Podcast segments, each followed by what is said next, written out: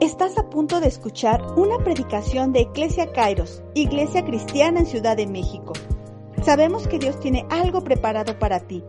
Te invitamos a que prepares tu corazón para recibir la palabra de Dios y ser hacedor de ella.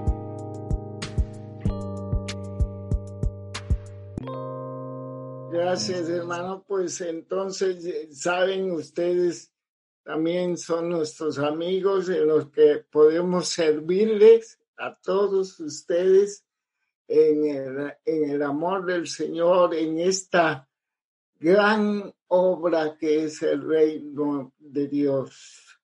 Déjenme compartir la palabra con ustedes y luego vamos hacer una oración de consagración a nuestros hermanos y poder, eh, poder compartir si el Espíritu nos da alguna revelación específica. Siempre en las consagraciones, siempre el Espíritu se mueve muy hermosamente a través de este tiempo. Entonces estén preparados.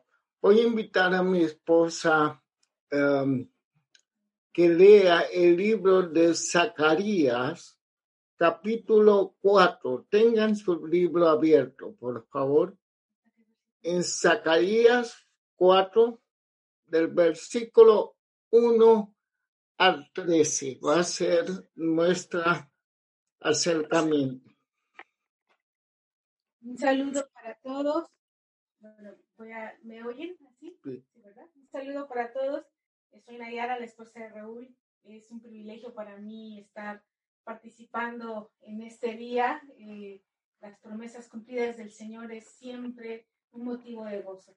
Bueno, no me extiendo más, que voy a la, lectura. Eh, Zacarías capítulo 4, versículo 1. Volvió el ángel que hablaba conmigo y me despertó, como un hombre que es despertado de su sueño, y me dijo, ¿qué ves? Y respondí, he mirado y he aquí un candelabro todo de oro con un depósito encima y sus siete lámparas encima del candelabro y siete tubos para las lámparas que están encima de él. Y junto a él dos olivos, el uno a la derecha del depósito y el otro a su izquierda. Proseguí y hablé diciendo a aquel ángel que hablaba conmigo, ¿qué es esto, Señor mío? Y el ángel que hablaba conmigo respondió y me dijo, ¿no sabes qué es esto? Y dije, no, Señor mío. Entonces respondió y me habló diciendo, esta es palabra de Jehová a Zorobabel que dice, no con ejército ni con fuerza, sino con el, mi espíritu, ha dicho Jehová de los ejércitos. Amén. No con ejército ni con fuerza, sino con mi espíritu, ha dicho Jehová de los ejércitos. Me dio mucho gusto que Analicia y Fernando se comunicaran a través de, de, un, de un correo que recibí que había entregado hace veintitantos años, veintisiete, veintinueve años, o veintiuno, ya no sé realmente, eso no, no es relevante.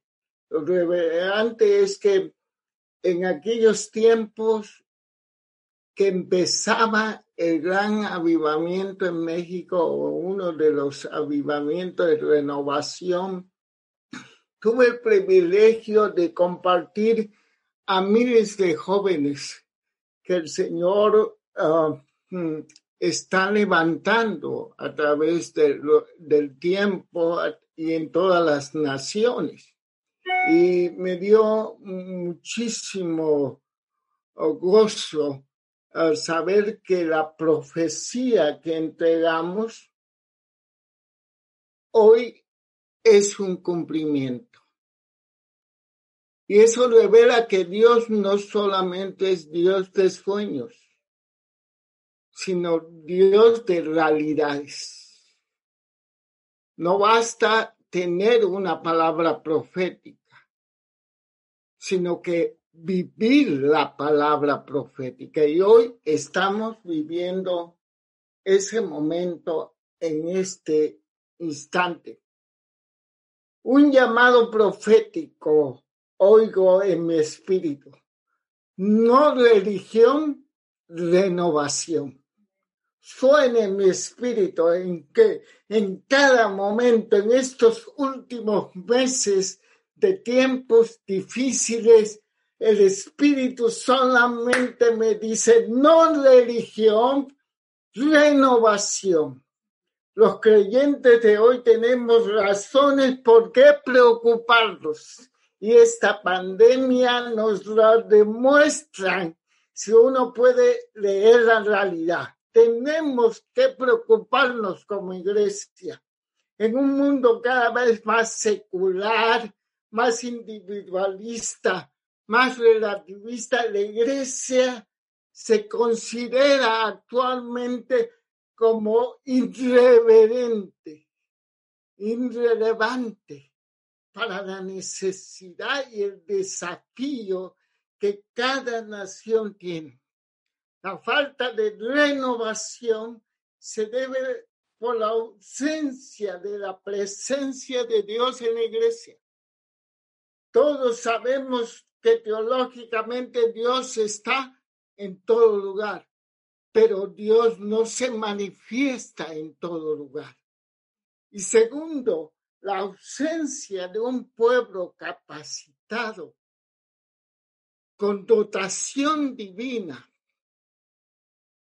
ha permitido, hermanos, que la iglesia, que se, la iglesia enfrenta un desafío sin la gracia sin el poder de la gracia de Dios.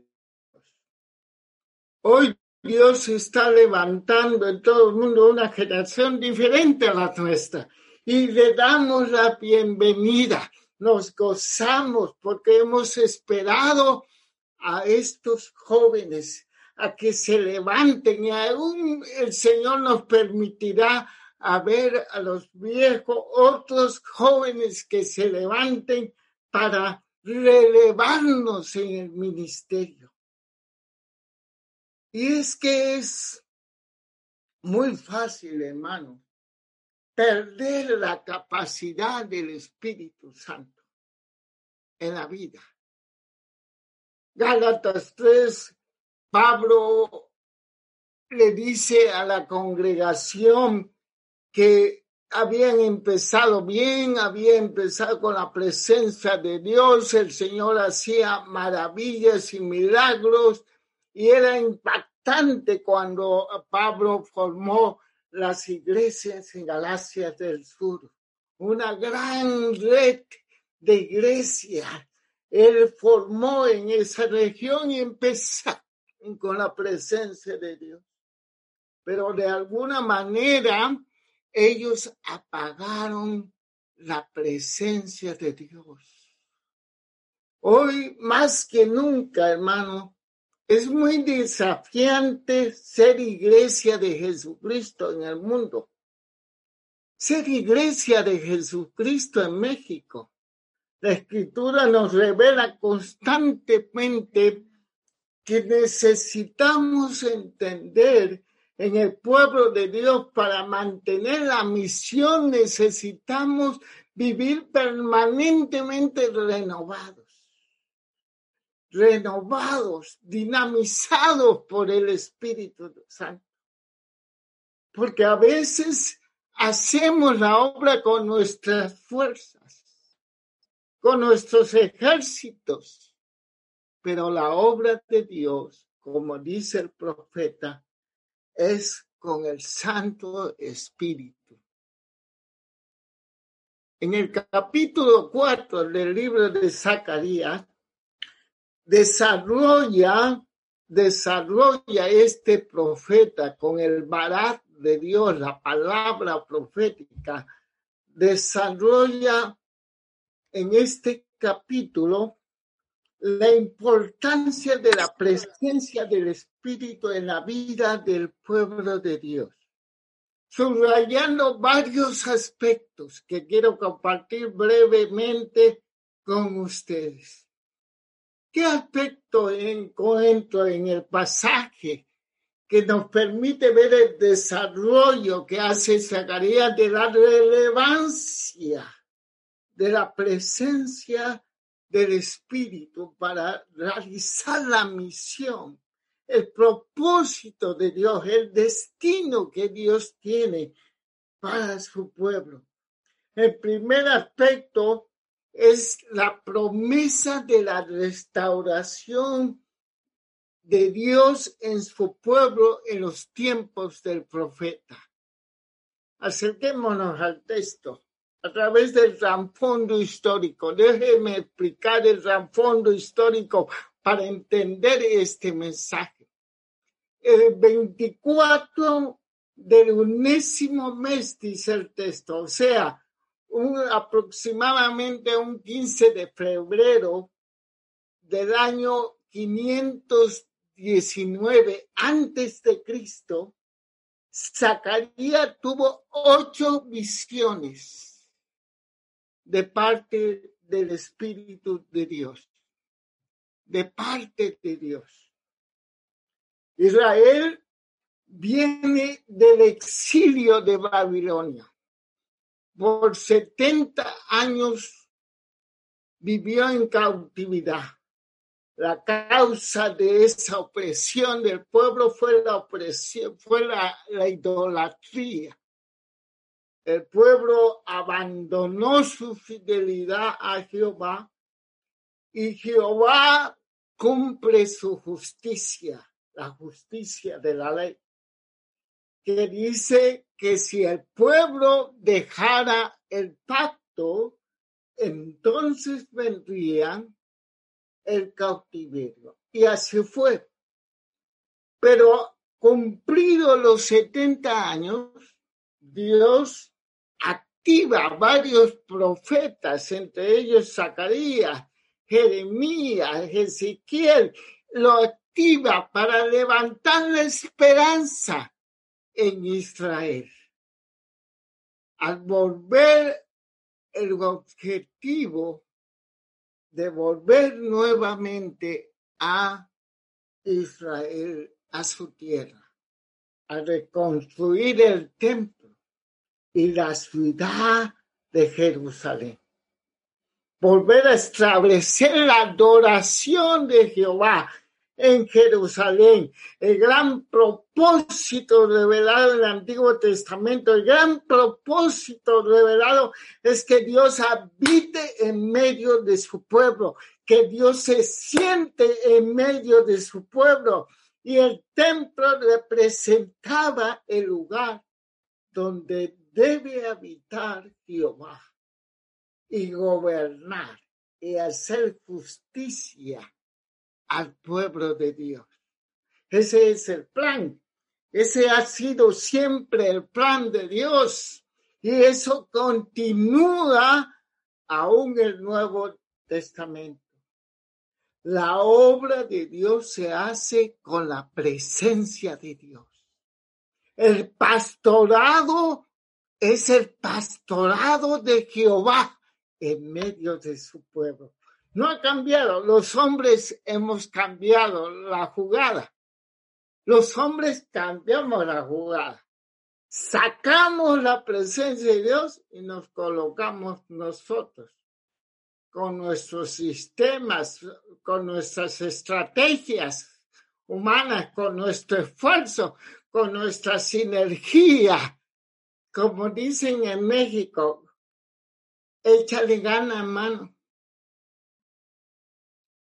pero la obra de Dios no, se, no es por echarle ganas, es por la presencia de Dios en medio de nosotros. Aunque se colocan cuando vuelve el pueblo a Jerusalén, se colocan los cimientos del templo, la obra fue suspendida por causa de la opresión de los samaritanos. Ese es el trasfondo de la profecía de Zacarías. La edificación se había detenido. Los obstáculos eran muchos y el pueblo estaba profundamente desanimado. Profundamente desanimado. Hoy podemos ver mucho desánimo en el pueblo de Dios. Como pastores lo podemos ver en el mundo. Zacarías ministró proféticamente para animar a este pueblo, hermano, a terminar la obra. La profecía, hermano, como es una palabra estratégica. La palabra de Dios es palabra estratégica, pero la profecía es una palabra táctica. ¿Saben la diferencia? La palabra revelada es la gran estrategia de Dios para su pueblo, pero la palabra profética es táctica para el avance, para penetrar, para conquistar, para cumplir los propósitos. Es una palabra específica para el pueblo.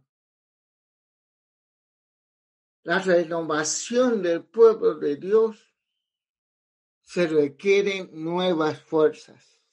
Estamos esperando a Jehová, como dice Isaías, porque los que esperan a Jehová, no en Jehová, espera a Jehová, espera que Dios venga a socorrernos, tendremos nuevas fuerzas y volaremos como el águila. ¿Alguien puede decir amén? A ver, mi mujer, dime amén.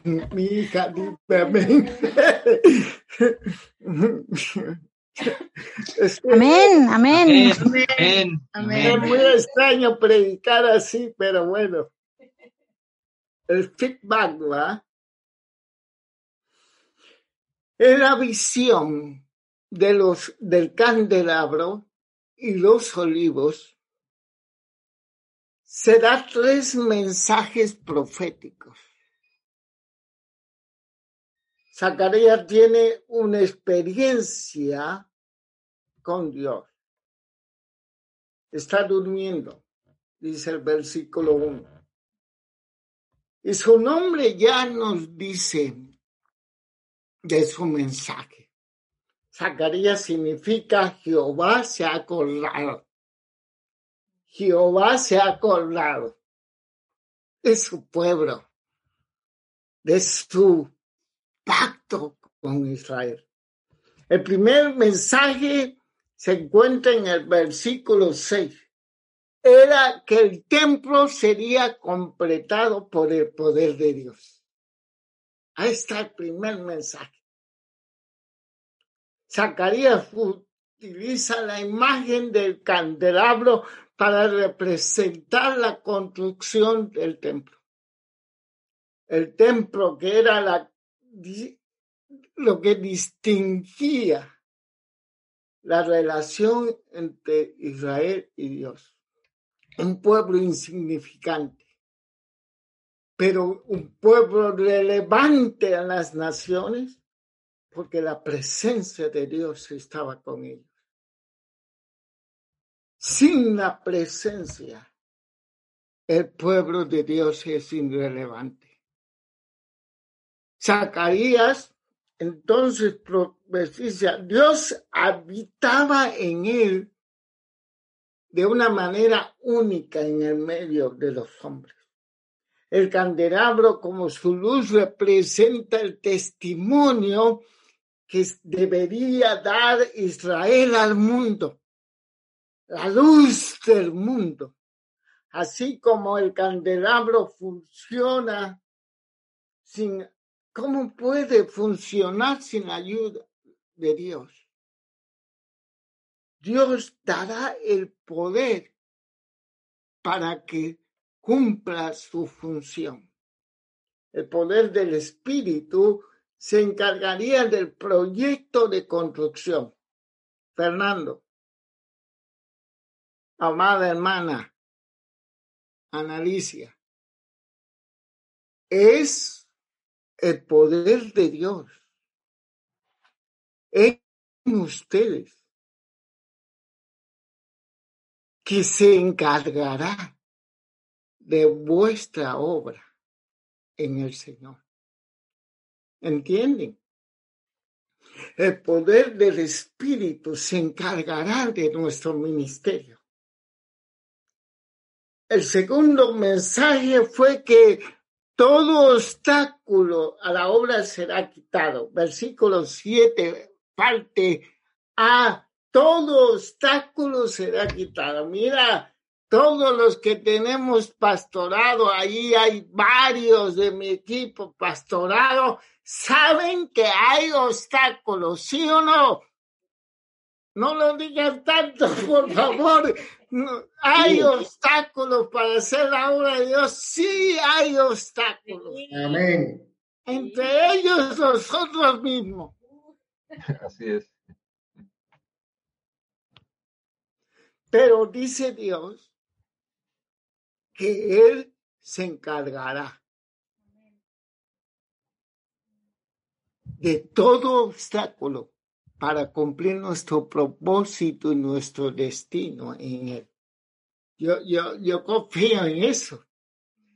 Yo confío que en la caminata de mi ministerio, todo obstáculo que se levanta, hasta yo mismo, el Señor con su poder, con su gracia, lo controle, lo someta para hacer su obra. Aleluya. Aleluya. No hay montañas, hermanos, que Dios no pueda convertir en campos lisos para cumplir sus propósitos. Si tuviera fe, dirías a la montaña, échate al mar. El texto griego dice, si tuviera la fe de Dios, no la fe tuya, la fe de Dios, si tuvieras la fe de Dios, diría a la montaña, échate fuera, se echará. Y no es literal, hay que interpretar el texto, qué quiere decir Dios ahí a su discípulo, quiere decir simplemente todo obstáculo de maldad, todo poder demoníaco que se levante contra ustedes si tuviera fe de Dios, diría, échense fuera y se someterá. El tercer mensaje fue que el templo sería terminado con éxito y con gozo. Y a veces Dios nos permite ver eso y a veces no. Yo, por ejemplo, yo estaba bien ilusionado que estábamos construyendo la primera iglesia que fundamos allá con, ahí está José Luis Altamirano, están Almita, todos estamos gozosos levantando una obra a pesar de los obstáculos, construyendo, y yo ya iba a tener mi, mi, oficina estaba como un chamaco decir, por fin voy a tener una oficina. Cuando Dios me habló y me dice, boga mal adentro a España. Y no me permitió ver construir el templo. Se lo permitió otro pelado. Lo está gozando otro pelado pues está bien. Porque la obra no es nuestra. Dios no te llamó, Fernando, Ana, Ana, Alicia no te llamó a cementos, sino a personas. Somos pastores de personas, no de cementos, no de templos, no de eventos, sino de personas necesitadas del poder de la gracia de Dios. No te llamó a construir cementos, sino construir personas con la palabra del Señor.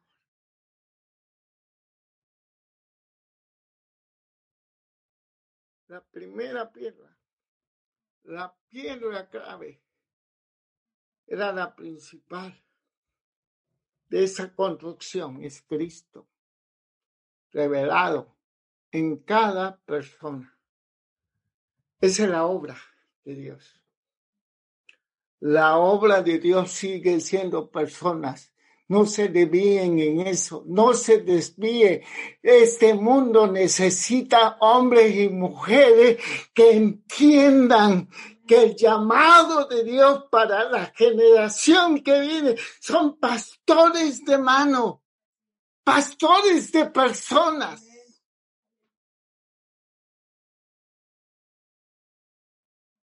El segundo aspecto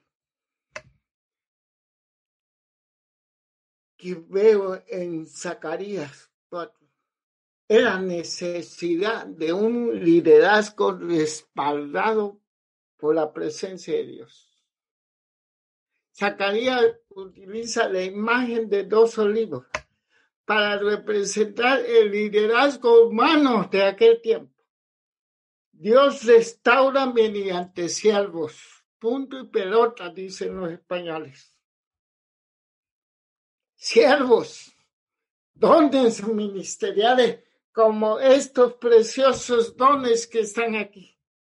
Fernando y su amada esposa. Las siete lámparas simbolizan la luz completa y perfecta, alimentada por dos olivos. Por dos olivos. En el contexto es una referencia a Josué, que cumple el oficio del sacerdote, y a Zorobabel, que gobierna como rey. Dos, dos siervos, no importa, no importa si sean injusto el rey, no importa, está bajo la soberanía de Dios para cumplir su propósito. Se presenta esta profecía como un tipo de Cristo. En el futuro, Él será sacerdote y será rey. El que sirve en la presencia de Dios debe estar capacitado con dotación divina.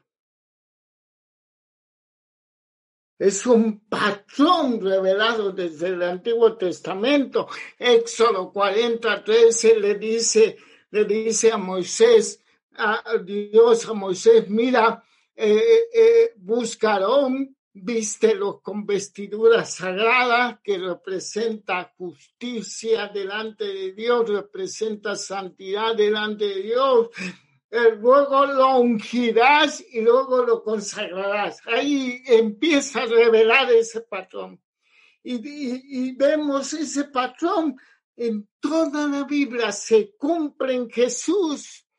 En Jesús dice Hechos 10:38, como Dios ungió a Jesucristo para hacer bienes a los hombres. Ahí está ungido capacitado. Luego se cumple en Hechos 2 la iglesia ungida para ser testimonio a todas las naciones. Dios usa siervos, pero ungidos. Y el tercer aspecto yo quiero descartar es precisamente el cumplimiento de esta profecía. Es importante destacar que esta visión forma parte del plan de Dios para el futuro de Israel. Sin embargo, hay principios válidos para el pueblo de Dios en cualquier época. Y en nuestra época no cabe duda. Hay principios que tienen que ver con nosotros. El cumplimiento de esta profecía plenamente se cumplió en Hechos 2.4. El Espíritu fue derramado sobre toda carne. por primera vez. Los discípulos fueron capacitados por la presencia del Espíritu de Dios. En el relato del libro de los Hechos vemos los resultados. Si ustedes van a Hechos 2, 41, 47, dice, y se añadieron aquel día como tres mil personas y perseveraban en la doctrina de los apóstoles, en la comunión unos a otros, en el partimiento del pan y en las oraciones. Sobrevino temor a toda persona y muchas maravillas y señales eran hechos por los apóstoles. Todos que habían creído estaban juntos. El texto, hermano, nos describe cómo servían la iglesia del primer siglo en la presencia de Dios. Maravillas y señales eran hechas por ellos. Maravillas y señales. La presencia de Dios y ministros con respaldo por el Espíritu se evidencia en la iglesia con características distintivas, hermano. La iglesia que vive en el poder, en la presencia del Espíritu, crece, crece. La primera evidencia que nos dice Lucas en su teología en hecho, la iglesia con la presencia de Dios, con señales y maravillas, crece. Miles de personas creyeron y fueron bautizados. La iglesia que vive por el poder del Espíritu estudia. Dice que perseveraban en la doctrina de los apóstoles. Era una iglesia que tenía pasión en el estudio, en el texto bíblico. Era característica.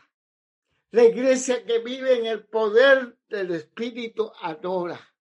Estaban juntos en comunión. Y la iglesia que vive en el Espíritu tiene misericordia. Repartían sus bienes para ayudarse unos a otros. Tenían poder para amar y no tenían amor al poder. Se demuestran en este texto. Queridos hermanos en el Señor, estamos ante un hecho histórico. Dios está levantando joven como nuestros hermanos Analicia y Fernando, para ser una nueva generación de pastores que puedan pastorear juntamente con su Señor. Porque su Señor está presente en su comunidad. Porque el Señor los capacitará para ser los pastores que necesitan esa comunidad. Amén, aleluya. Yo desde la distancia, Naya y yo desde la distancia, desde nuestra trinchera ministerial aquí en Mallorca, nos gozamos ver a nuevos mexicanos que toman la, ¿cómo le dicen? Estafeta. La, estafeta. Dios mío. Es un gozo ver eso. Es un gozo levantarse y verlos, como Dios los levanta para el propósito eterno. Que el Señor les bendiga abundantemente. Amén. Amén. Amén.